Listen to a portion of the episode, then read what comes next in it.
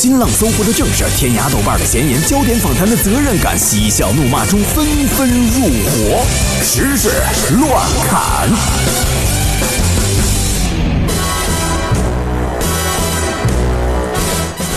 时事乱看，我们先来说新闻关键词：逃票。说有网友啊，在北京地铁十四号线张郭庄站内看到有近十名老人，这个冲破了这个闸机逃票，工作人员拦都拦不住。地铁工作人员就表示说，野蛮的这种逃票的现象比较少，如果情节严重的话呢，会交由公安机关来处理。十个人一个都没逮住，近十名老人集体哗啦一下就冲过去了。你以为那些广场舞都是白跳的？多年广场舞特训才能锻炼出来的灵活身手，瞧瞧咱这身体素质。怎么说呢？大妈的身体素质，那不是一般人能练就的。若练此功，必先，你们懂得。不仅有大爷呢？再来看下一条这个新闻关键词啊，吃饭。说最近有一场大米试吃的活动在杭州拉开了帷幕，来自全国各地的数百名选手参加了活动。其中呢，有一名来自重庆的九零后美女，一边吃白米饭一边做鬼脸儿，吃到一半的时候还喝了两瓶矿泉水。最后呢，她在没有配菜的情况下，用了一小时二十分钟，吃完了八斤白米饭。他以后还想吃白米饭？我出生的时候好像都没这么重。一般人出生的时候都没这么重，太可怕了！你就说，尤其我们这个组著名的吃货小胡来对此进行点评。我想都不敢想，白米饭哎，你说没有什么鱼香肉丝、宫保鸡丁、水煮肉片、可乐鸡翅、番茄炒鸡蛋、糖醋里脊，那个白米饭能吃？我好像有点饿了。就好歹好歹有一瓶老干妈也行啊，就是。没想到你们女孩子是这样的生物，还好我没有女朋友。不不不，只有只有这个女孩子是这样的生物。但是我觉得，你们看，你们只是看到了这个表面，说吃完了八斤白米饭。嗯，但是啊。从一个这个比较专业的这个角度来看，你看从呃我们从网上比如说看到这则新闻的标题，还有刚刚我说到这个新闻主干，他说的是你看一名来自重庆的九零后美女吃完了八斤白米饭。你看我们在评价一个人的时候，不管她有什么样的特点，只要她长得好看，都会成为美女。你想想，这个美女吃完了八斤饭，因为她长得漂亮，我们就不会把她称作饭桶。再来说下面一个关键词和吃饭有关系，但是这个吃饭呢有点风险。连云港的孙女士啊，最近感到肚子疼，就去医院就诊。医生从她的肠胃当中取出了一个鱼钩，上面还挂着长约十厘米的鱼线。原来这孙女士啊，上周吃那个剁椒鱼头的时候，感到有一根鱼刺卡住了喉咙，咽了好几块干馒头，给咽下去了。然后没想到拿出来一看，是个鱼钩。天哪，太可怕了！幸亏人没事儿。对呀，吃个鱼片儿，呃，鱼头能吃着鱼钩，但是我觉得这能证明一个道理，嗯，证明这个鱼啊，肯定特别新鲜。我是一只鱼，水里的空气是你小心眼和坏脾气。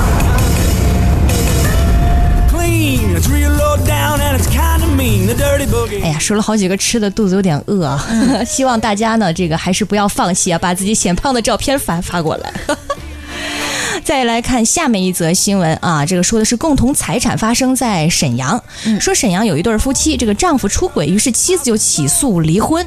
那根据两个人之前签订的一个忠诚协议，出轨的一方呢要净身出户。最后呢，法院就判决这个妻子胜诉了，拿到了夫妻两个人的共同财产。但是没有想到，只有银行卡内的六十八块七毛二的余额。啊，太，太让我震惊了，你知道吗？这样的男人，只有六十八块七毛二的男人还能找着外遇。小赵这么优秀都没有女朋友，他不想找，还得吃他八斤白米饭，心疼死了。是美女就行。关键是小赵自己一个人可能都吃不止八斤白米饭吧。再来说一个幸福的这个消息啊，嗯，说的是周渝民。说周渝民呢被爆出自己的女儿在八月二号出生了，然后经纪人就透露说双方家长呢都很开心，不过呢目前宝宝还没有取名字，先是以小公主来称呼她啊。周渝民男神呐，双方家长都挺开心的是吧？嗯，我不开心，男生一个一个离我远去，我的老公本本上就剩下一百多个了。一百多个，我们要不要来数一数啊？天哪！你看，胡歌、宋仲基、李敏镐、宁泽涛、余文乐、李易峰、彭于晏、郭德纲。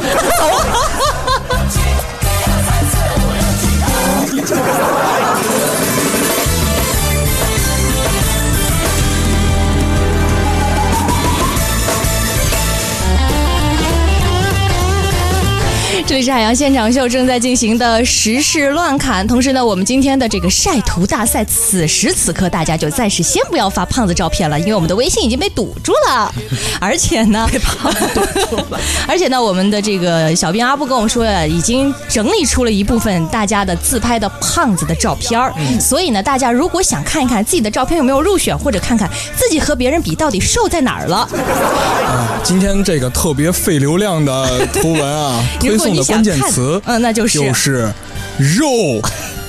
有没有东北的朋友，千万不要发成了 you。中 哪的朋友也会容易发成 you。肉啊，肉就是你身上肚子里那块游泳圈儿。现在给我们的微信公众账号回复关键词“肉”，来看一看今天大家都发了哪些奇葩的显胖的或者本身就那么胖的照片啊。继续来看新闻，嗯，下一个新闻的关键词啊是盘丝洞。德国斯特加特呃斯图加特大学联合研发出了一个机械的蜘蛛侠机器人。嗯，这个机器人呢可以打造现实碳纤维材料的盘丝洞，看上去好厉害的样子。然而我并不知道有什么用。但是你想一想，我是这么想，它就是你想，我看了那个图片，嗯，它是可以，比如说你趁你不在家织出了一张这个像这个《西游记》里的那种蜘蛛网，你就可以躺在上边。那我在家它也可以织啊，它是在你神不知鬼不觉的情况下织出来呀。它吃什么？它用机器人，它是机器人，然后它会根据好像材料用的这种卷轴，然后用那种碳纤维的材料注入其中。这材料是不是我得花钱买？我花了钱，你凭什么就不不经过我同意给我织成网？还不如拿来吃白米饭的。但是啊，我想提示一下这个大学的团队啊，因为他们计划将来可能会用来，比如说做一些这个房屋啊。据说目前已经造成了那种小亭子，嗯啊，可以打造这个现实的这种所谓的盘丝洞。那我想提醒一下这个团队哈，如果你真的比如说用这个机器啊，将来制造出了什么比较大的这个艺术品呐，或者是这个建筑物啊，一定一定要小心，小心有一个骑白马的。可能没头发的，又特别爱说话的人出现，为什么呢？因为啊，他带来的四人团队很有可能会对你的成果造成毁灭性的后果。我们现在呢，就先通过一段音频来对这个四人团队有一个比较直观的认识。大家不要生气，生气会犯了嗔戒的。我跟你说过，叫你不要乱扔东西，乱扔东西这么多。你看我还没说完呢，你把棍子又给扔掉了，把它扔掉会污染环境。唉，要是砸到小朋友那怎么办？就算没有砸到小朋友，砸到那些花花草草也是不对的。就是那个骑白马的啊！我没事就长篇大论，婆婆妈妈唧唧歪歪，就好像这里有一只苍蝇。哦哦，对不起，不是一只，是一堆苍蝇。围着你，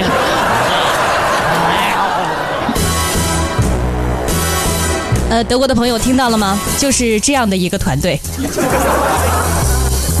再来说房子的事儿啊，说有一对英国夫妇以大概三百五十万元人民币呢，卖掉了自己在伦敦的一套两居室，用这笔钱呢，他们在法国卢瓦尔河地区呢买下了一座大城堡。这个城堡不得了，有五层楼，四十五个房间，另外呢还有一个牧场和一处私人的森林，还有一条护城河环绕，花了两百四十五万元人民币。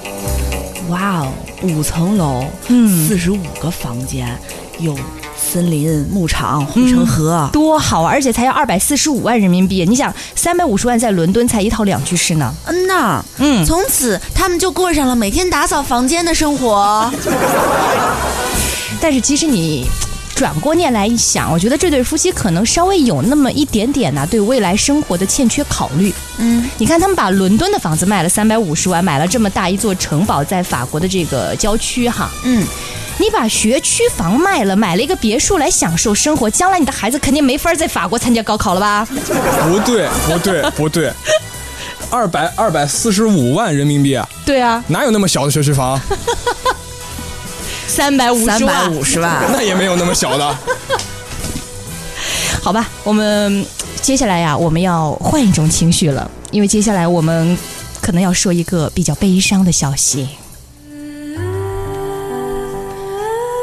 月球车玉兔前两天发了一条有点悲伤的微博，这次是真的晚安了，还有好多问题想知道答案，但我已经是看过最多星星的兔子了。月球说，为我准备了一个长长的梦。那么目前呢，嫦娥三号着陆器状态良好，但是玉兔号月球车停止了工作。在微博上，这个这个玉兔啊是有很多卖萌的、柔对语呀，气息特别喜的大家的欢他嗯，而之前出过问题，然后都救活了，还挺开心的。怎么这次就真的那个？只是让他停止工作，一个短暂的告别。其实呢短暂的告别了？对于他的时间来说，哦，宇宙的时间来说是短暂的。其实我觉得大家不要那么悲伤。嗯，我不知道听众朋友当中有没有做影视剧编剧的。其实我觉得这是一个非常好的题材。你想想，多年以后，一个滞留在月球的宇航员开着漫游车找到了这辆月球车，把它唤醒，跟地球取得了联系，最后这名宇航员获救。这个电影的片名都想好了，就叫做《月球救援》。那如果将来这部剧要搬上荧屏的话，记得写上编剧由海洋现场秀节目组啊。给我再去相信的勇气，哦，